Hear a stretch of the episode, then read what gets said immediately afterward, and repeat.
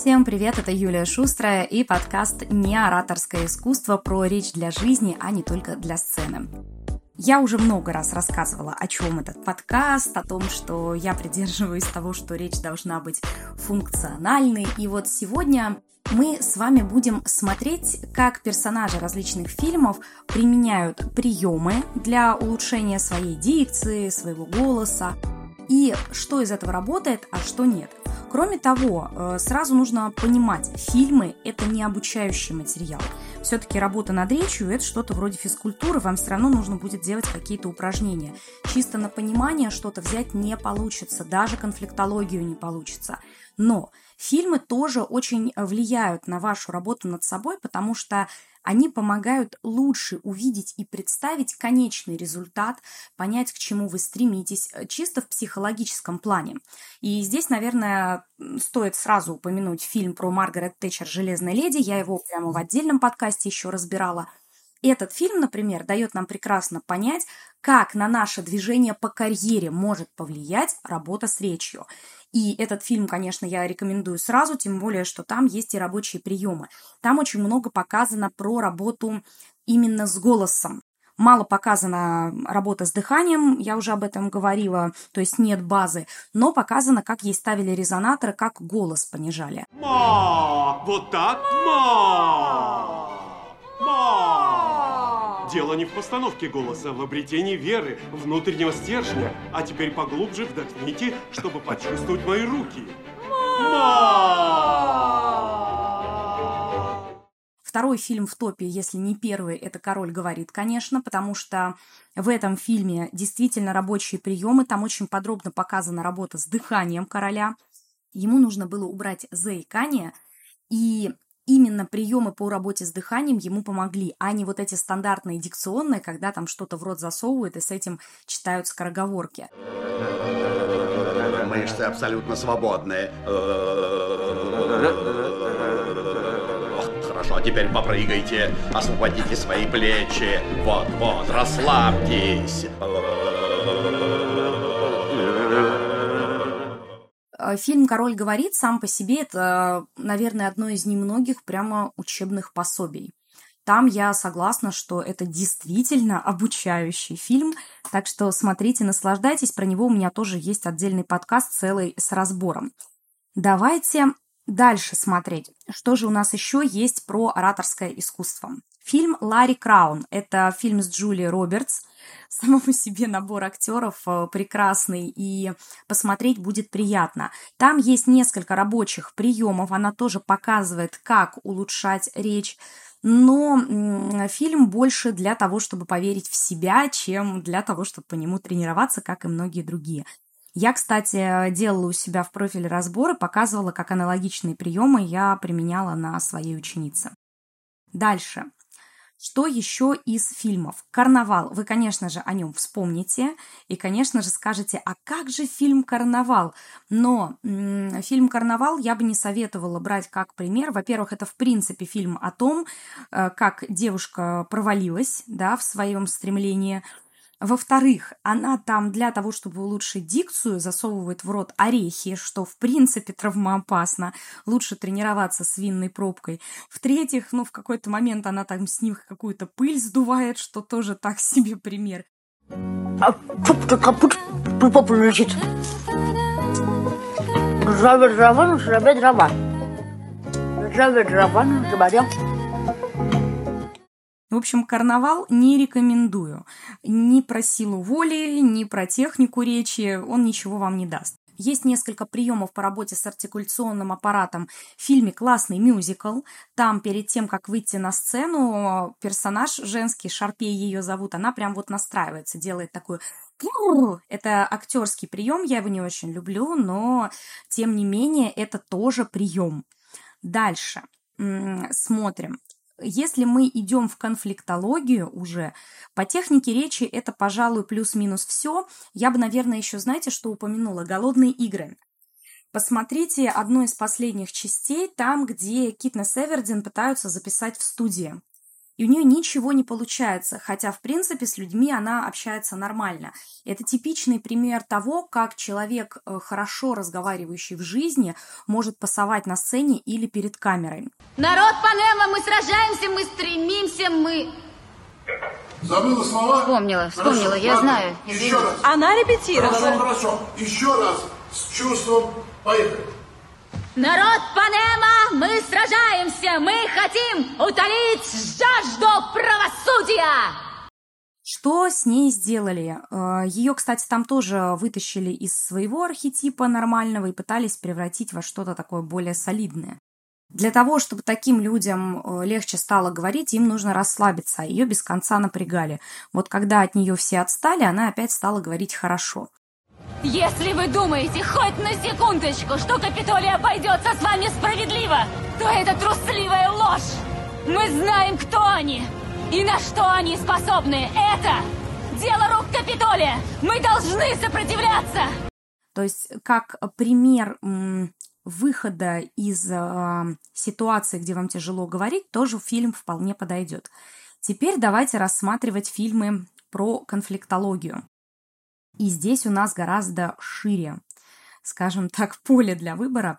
Кстати, еще сериал «Медиатор», там есть э, тоже такие примеры, где главный герой с пробкой во рту едет и повторяет скороговорки. Вот это уже ближе к истине. Единственное, что там плане проблемы есть, это то, что главный герой держит пробку в зубах, и эта пробка невинная, это пробка от шампанского.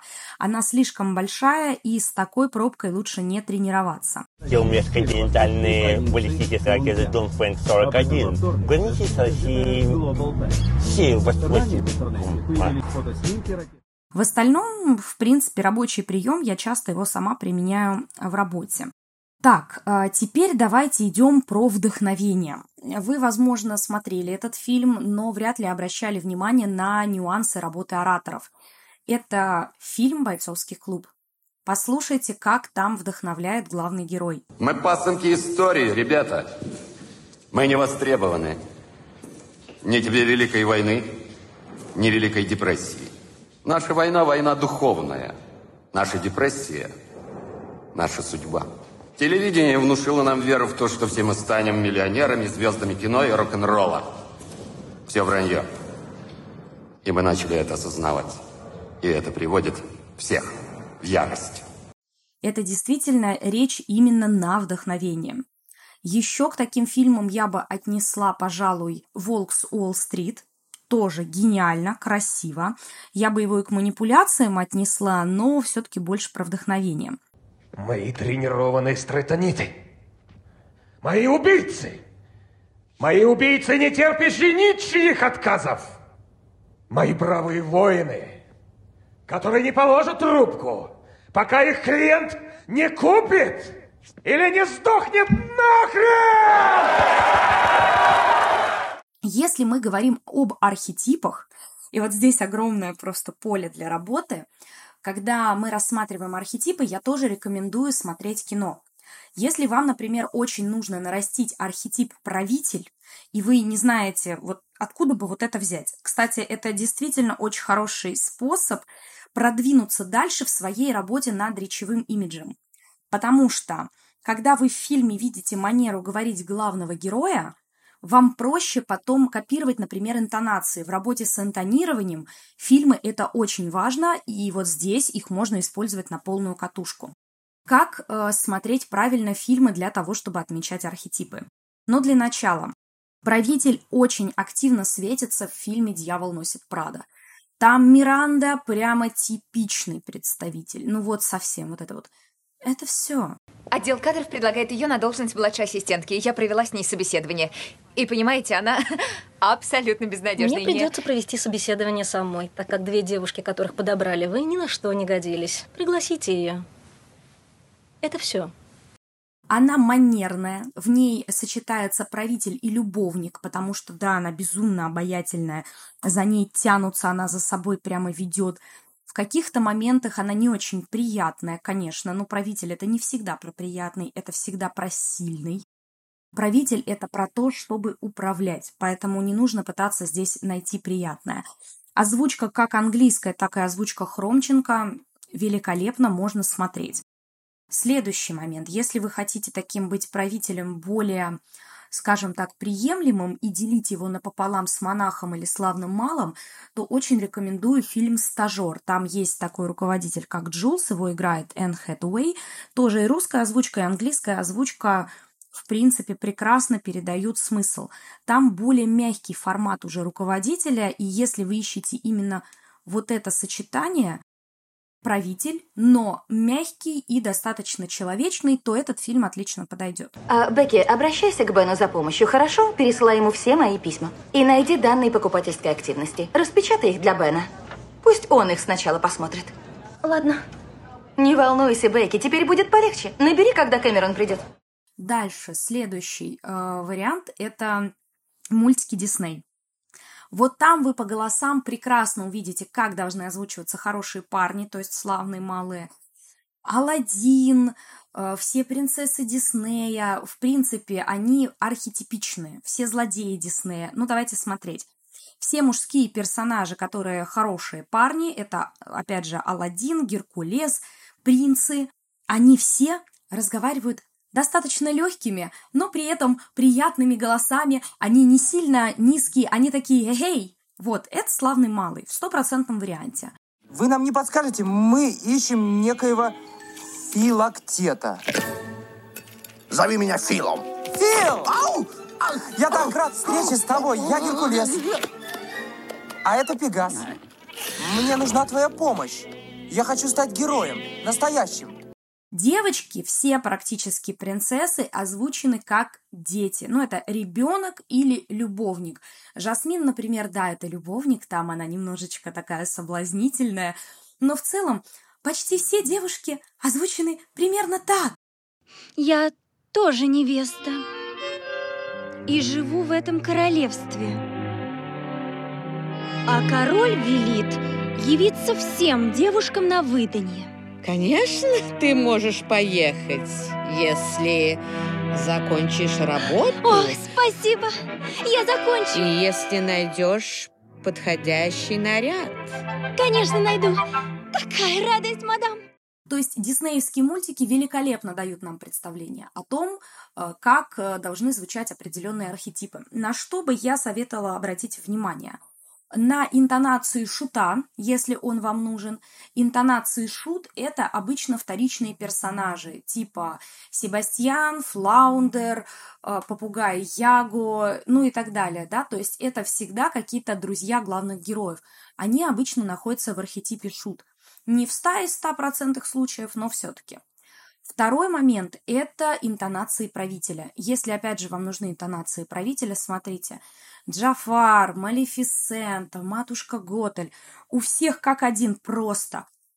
Низкие приятные голоса, и вот такие немножечко протянутые интонации. Да, они озвучены как правители, и может показаться, что это странно, как это так, правители обязательно злодей. А вот так вот. Давайте посмотрим на все это не глазами мультфильма, а глазами реальной жизни. Если бы э, в Агробе мультяшной, да, была реальная жизнь, то правил бы ею не вот этот вот пухленький добродушный султанчик, ею правил бы Джафар. Да, собственно, по факту он ею и правил, потому что успеха именно вот такие вот ребята добиваются развиваются, как бы нам это нравилось или не нравилось. И голос правителя, да, это голос злодеев Дисней. Уже лучше. Ну, миленькая, расскажи побольше обо мне. На чем еще можно отрабатывать архетипы? Можно отрабатывать на фильмах о Гарри Поттере. Тоже все персонажи, как один, очень архетипичные. Я, наверное, про это еще запишу отдельный подкаст. Так вот, э, герои Гарри Поттера. Гарри Поттер славный малый, типичный эксперт Гермиона с вот такими интонациями. Ну, это э, соединение скорее эксперта и ребенка, но все-таки так или иначе она периодически душнит, да, то есть мы это видим. Мудрец типичный, э, соединенный с э, магом, это Дамблдор правитель типичный Снейп, да-да, снова неприятный персонаж. А вот хорошее сочетание правителя, монаха и славного малого там нет, эксперта скорее немного, больше все-таки монаха, это Мэгги Смит в роли МакГонагал. И, между прочим, по Мэгги Смит можно прямо смотреть вот это вот благородное аристократичное произношение. Если вы хотите больше этих примеров, смотрите еще «Аббатство Даунтон», там тоже вполне себе. Я управляла Даунтоном 30 лет не для того, чтобы оно попало в руки какого-то незнакомца, бог знает откуда. Неужели мы теперь друзья? Мы союзники, милая. А это может быть намного эффективней. Мэгги Смит вообще в любых фильмах это пример такого аристократичного, с юмором, спокойного, но при этом достаточно властного человека на женские образы просто великолепно.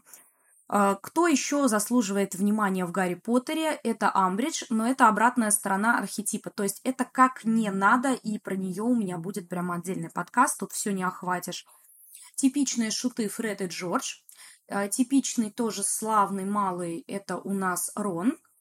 Любовник э, Золотопуст Локонс, ну и так далее. То есть там прямо вот идем как это, по табличке. И еще один классный вариант архетипичного разбора речи – это советские фильмы. Потому что если Д'Артаньян у нас воин, герой, то он эй, обязательно в роли Боярского. Там очень хорошо слышен этот энтузиазм.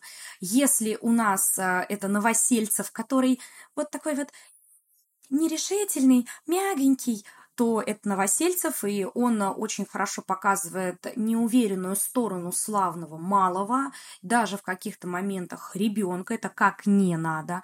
Очень хороша Мымра, безумно хороша в своей роли Шурочка, которую ссылают в бухгалтерию.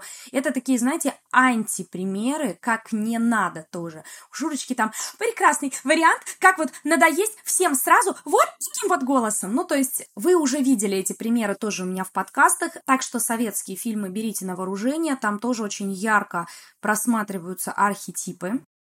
По ним их очень хорошо можно отследить. Отдельного внимания заслуживает Гурченко, которая стопроцентный любовник плюс ребенок. Это такой, знаете, вариант э, советской Одри Херберн, если хотите, просто в таком несколько, я еще раз говорю, советском антураже. Любовника можно очень хорошо отследить по Мэрилин Монро, любые старые фильмы. И мужчина, если вам нужно жестко поставить правителя по голосу, обязательно все фильмы про Бонда. А, я очень люблю э, Пирса Броснана в этой роли, хотя я знаю, что со мной многие не согласятся, там многие любят Дэниела Крейга, но это отдельная история.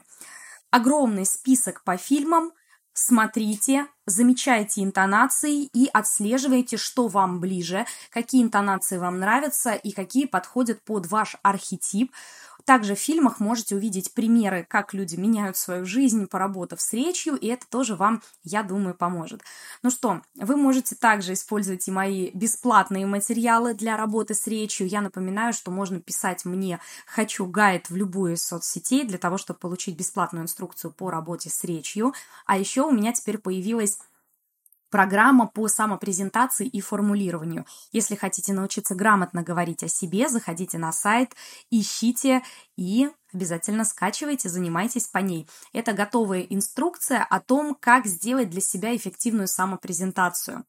И вы можете прямо в ходе этого мастер-класса взять и написать себе подробные пункты того, как вы будете представляться. Это был подкаст «Неораторское искусство», и я, Юлия Шустрая. До следующей встречи!